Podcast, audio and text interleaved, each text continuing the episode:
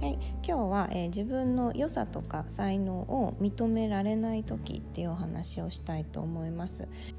ワークでもお話ししたように、えっと、褒め言葉を受け取って、え自分の良さを自覚するっていうのがすごく大事になるんですけれどもこれがなかなか難しい場合なぜかっていうのを考えてもらいたいんですね。でなんで褒め言葉を受け取れないのかなんで自分の良さや才能を認めてあげられないのかっていうのを考えていくと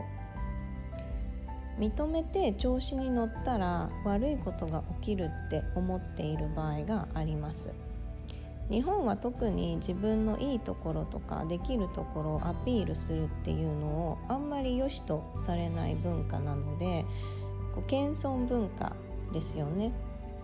私もこう学生の時とかはあの自信がある子とかこうちょっと自慢するような子はこう陰で何か言われてたりあとは自分がねちょっとこう上手にできたことをあの後で何か言われたりっていう経験もあったりして、えっと、長いことを調子に乗ったら嫌われるっていう風に私は信じてたんですね。だから嫌われないために自分の、えー良さとか才能とかを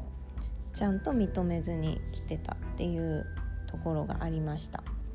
でこれも、えー、と思い込みで今までは、えー調子に乗ったら嫌われると思っているから調子に乗って嫌われてる人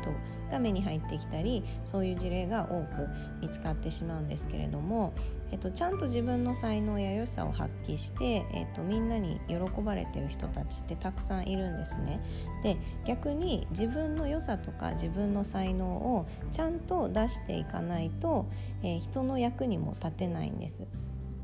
で自分が自分でいることが一番人に貢献できる方法なんですね。なので悪いことが起こるからって言って自分の良さとか才能を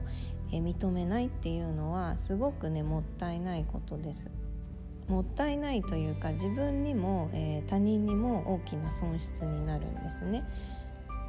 逆に言うと自分の良さとか才能をちゃんと自覚して発揮していかないといけないんです。でそのためにも、えー褒め言葉を受け取るっていうのがすごく大事になるんですね。だけどその褒め言葉がうまく受け取れないっていう時は調子に乗ってもいいっていう風に自分に許可を出してあげていただいた言葉は全部ありがたく受け取っていきましょうそして自分にはそういういいところがあるんだなっていう風に自分で認めてあげてどんどん調子に乗っていってください。